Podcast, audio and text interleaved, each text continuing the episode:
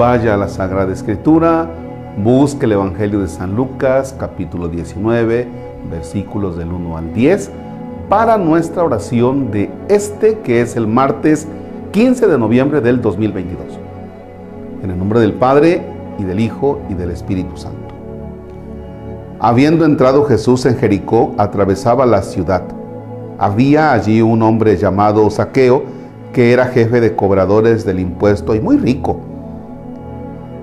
Quería ver cómo era Jesús, pero no lo conseguía en medio de tanta gente, pues era de baja estatura.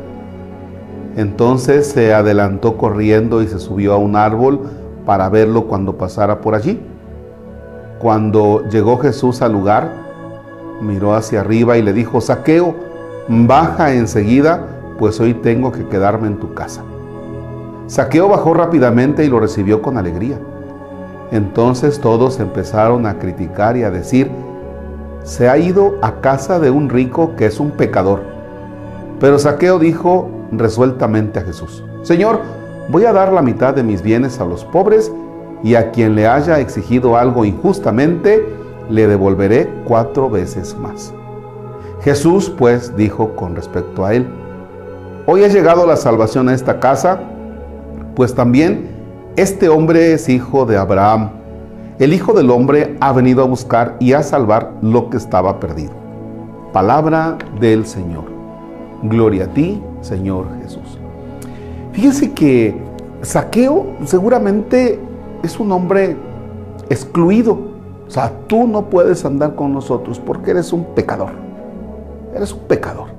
Y tú como pecador no puedes estar con nosotros saqueo está excluido, o sea, no, no, se puede llevar con los demás, no es aceptado. Y es muy feo cuando, cuando no eres aceptado, cuando eres excluido, por la razón que sea.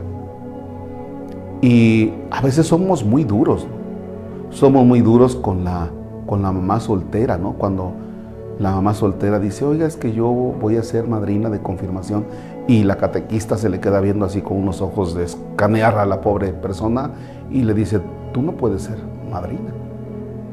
Y la otra pues se siente totalmente excluida. Entonces viene la exclusión, la autoexclusión, perdón.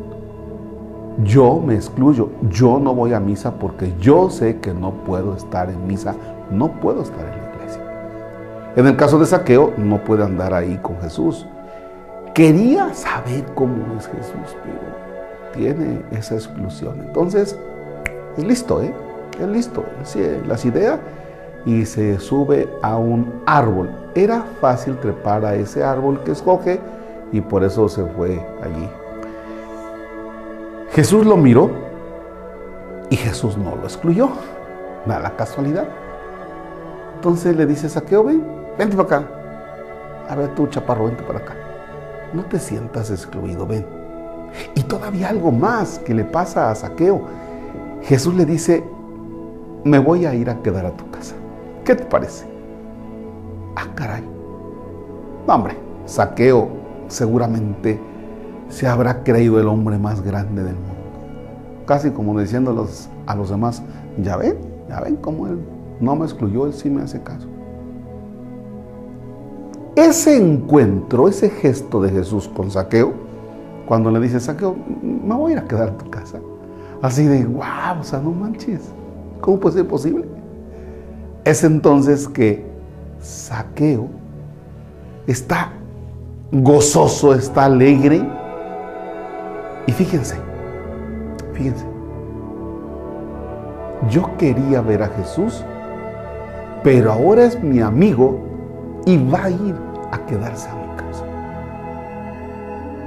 Fíjense, yo quería saber cómo era Jesús ahora es mi amigo y se va a ir a quedar a mi casa.